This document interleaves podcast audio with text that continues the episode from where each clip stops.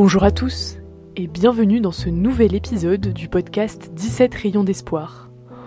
Aujourd'hui, on se retrouve pour un épisode de Ceux qui agissent sur l'objectif de développement durable numéro 1, pas de pauvreté. Pour rappel, 17 rayons d'espoir, c'est une série de podcasts qui raconte à la fois notre voyage à vélo en Afrique et en Amérique du Sud et qui présente des associations ou des initiatives autour des 17 objectifs de développement durable de l'ONU. Bonne écoute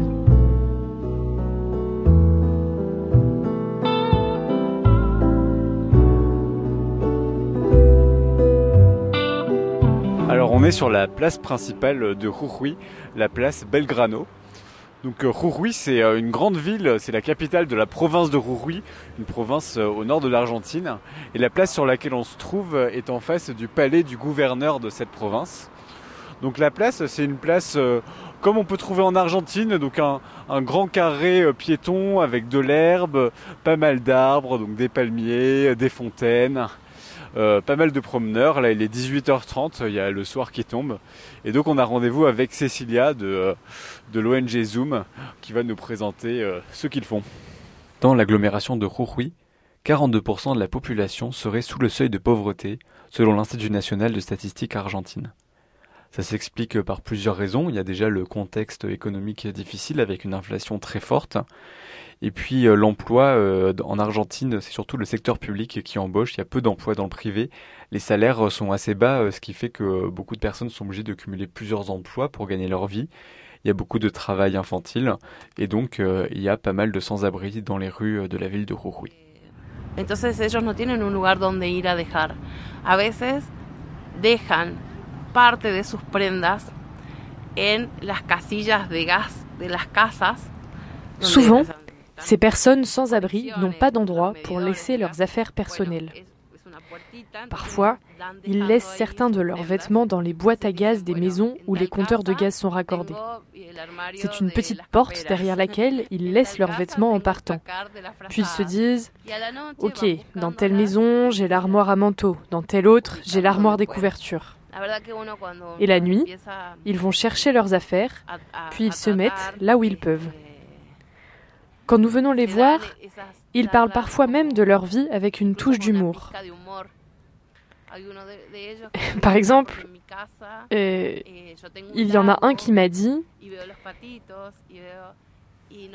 chez moi, j'ai un lac et je vois les canetons. En fait, il nous parle d'un lac à l'entrée du parc qui s'appelle le, lac, le lac Popégé. C'est un espace public à côté de la rivière et il raconte ça comme une blague et dit que c'est son lac parce qu'il dort sous le pont de la rivière. À Jujuy, les sans-abri ont tous des profils différents.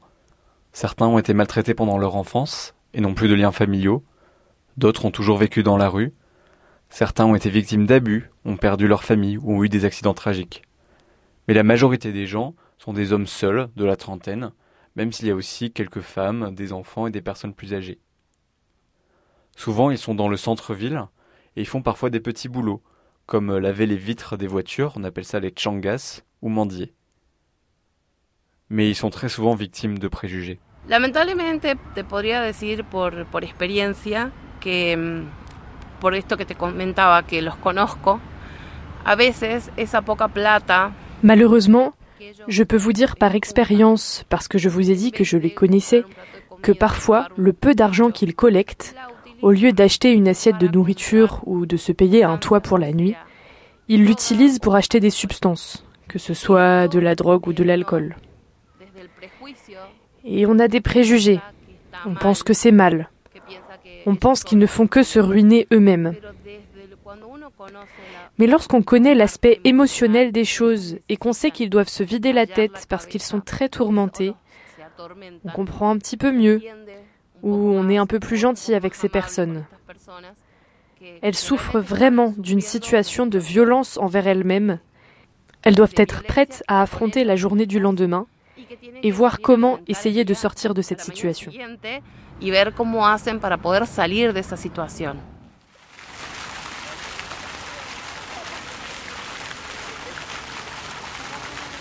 Dans l'association Zoom, Il y a beaucoup de bénévoles qui euh, vont dans les rues pour faire des maraudes, mais peu d'infrastructures. Typiquement, ils n'ont pas de local.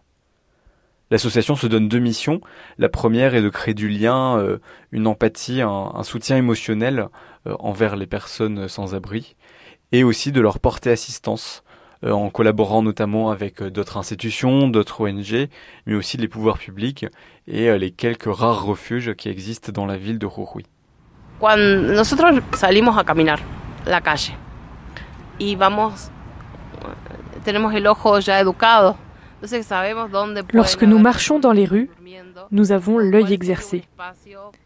Nous savons où il peut y avoir des personnes qui dorment, ou bien quel serait l'endroit approprié pour qu'elles se sentent à l'abri du froid, de la pluie, et qu'elles puissent passer la nuit. Nous allons donc dans ces endroits. Et lorsque nous nous rapprochons, que l'un d'entre nous se rapproche, nous ne savons jamais s'il s'agit ou non de la même personne que nous avons l'habitude de voir à cet endroit. Dans certains cas, elle vous attend. Elle est très visible, ou elle se met à un endroit où elle sait que vous allez passer. Mais si ce n'est pas le cas, nous nous présentons et nous lui demandons si nous pouvons commencer. Bonsoir, excusez-moi, est-ce que vous voudriez un café Un peu de thé Un api ou une assiette de ceci. Nous voyons à quel point la personne est ouverte. Une fois qu'elle a accepté, nous partageons la nourriture, nous restons avec la personne. Bien sûr, seulement si elle le souhaite. Nous voyons ce qu'elle nous répond et si elle nous permet de rester. Ensuite, nous continuons à parler. Nous lui demandons son nom. Petit à petit, et nous n'allons pas trop vite. Nous observons. Et si elle n'a pas de vêtements, si elle n'a pas de manteau, nous avons toujours un sac à dos avec des manteaux, des chaussettes et des écharpes. Nous lui fournissons un manteau et nous voyons s'il y a d'autres choses à faire avec elle.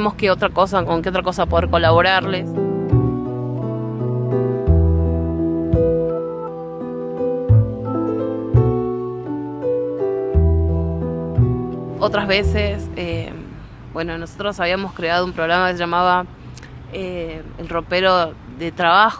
Une fois, nous avons créé un programme appelé Tenue de travail, qui consiste à fournir des costumes aux personnes sans abri et à les aider à se procurer ce dont elles ont besoin pour bien s'habiller et pouvoir trouver un autre emploi. Parce que nous savons que l'image est importante et que ça compte pour les gens. On essaye de renforcer leur confiance en eux pour qu'ils cherchent un emploi et à leur montrer qu'ils ont beaucoup de potentiel à donner. Donc notre travail consiste à les encourager pour les aider à sortir de cette situation. Nous les voyons au moins une fois par semaine. Nous célébrons leurs anniversaires. Nous voulons être présents lors des moments les plus importants. Nous faisons des actions spéciales pour les fêtes, car tout le monde veut être avec ses amis à Noël et à la fin de l'année. Et eux, ils sont seuls. Alors nous essayons de faire quelque chose de spécial pour la fête des amis, pour la fête des pères, pour leur anniversaire. L'idée est de les aider émotionnellement, n'est-ce pas D'être présents. Eh, ayudarlos desde lo emocional, ¿no? Estar presentes.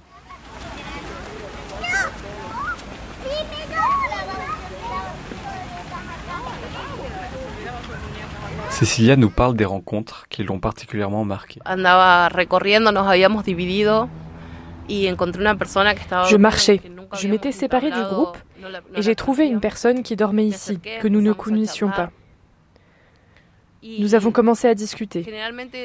D'habitude, quand on est seul, on ne s'approche pas d'une nouvelle personne parce qu'il faut se protéger soi-même. Mais quelque chose m'a poussé à m'approcher de cette personne et nous avons commencé à discuter. Et cette personne avait besoin de parler ce soir. Nous avons commencé à parler. Il pleurait beaucoup. Il était très contrarié par la situation de sa famille qu'il ne pouvait pas aider.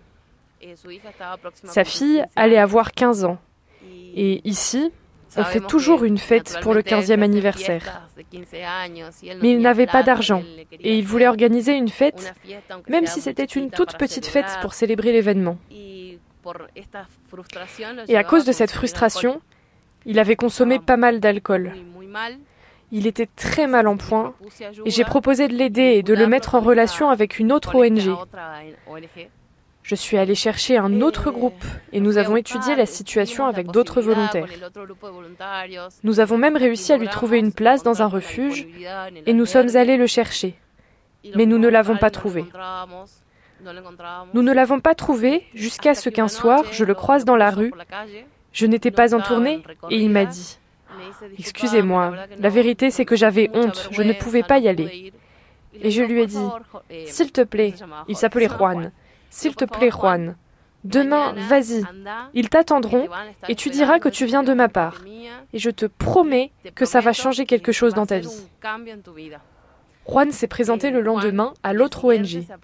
Nous avions gardé le contact avec cet autre groupe et ils lui ont dit Bonjour Juan, nous t'attendons.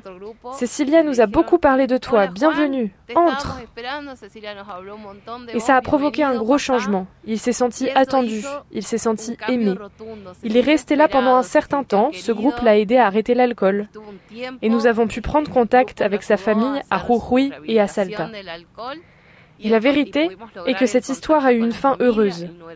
Il a pu rentrer chez lui, il a trouvé un emploi, il n'a pas organisé la fête des 15 ans que sa fille voulait, mais la chose la plus importante est qu'il a pu être avec sa fille, donc c'était très bien. Et pour moi, c'est très impressionnant d'avoir fait partie de son histoire. Y poder ser parte de esa historia también es muy impresionante.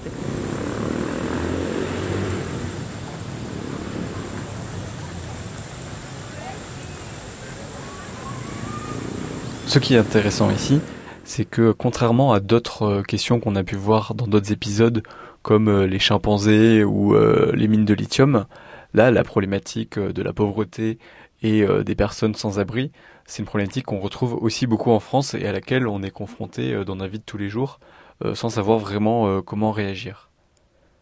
À Jujuy, à la pauvreté dans la rue, c'est quelque chose de très fréquent, et on a trouvé intéressant qu'au fond, la façon de régler le problème, en tout cas d'essayer euh, d'améliorer la situation. Euh, et la même en France et en Argentine, c'est euh, notamment par les maraudes pour apporter un soutien émotionnel aux personnes et leur porter assistance. Nous avons aussi été très touchés par toutes les histoires de vie que nous a racontées Cécilia, grâce à toutes les personnes qu'elle a rencontrées au cours de ces maraudes.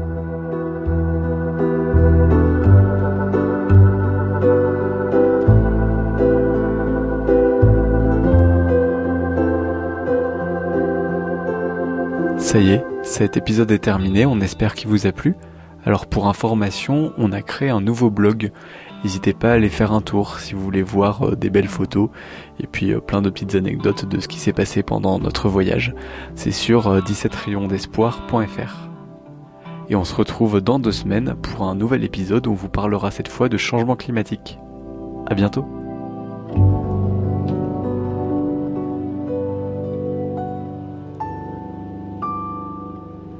Yo creo que, que lo más importante es seguir los sueños y las pasiones.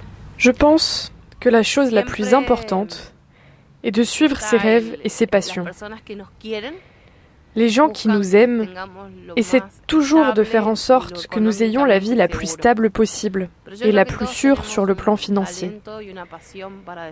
Mais je crois que nous avons tous un talent et une passion à développer. Et nous serions tous plus heureux si nous vivions de nos passions.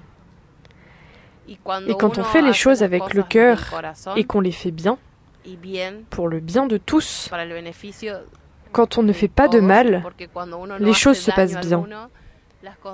Alors il faut se battre en étant habité par des rêves et des passions.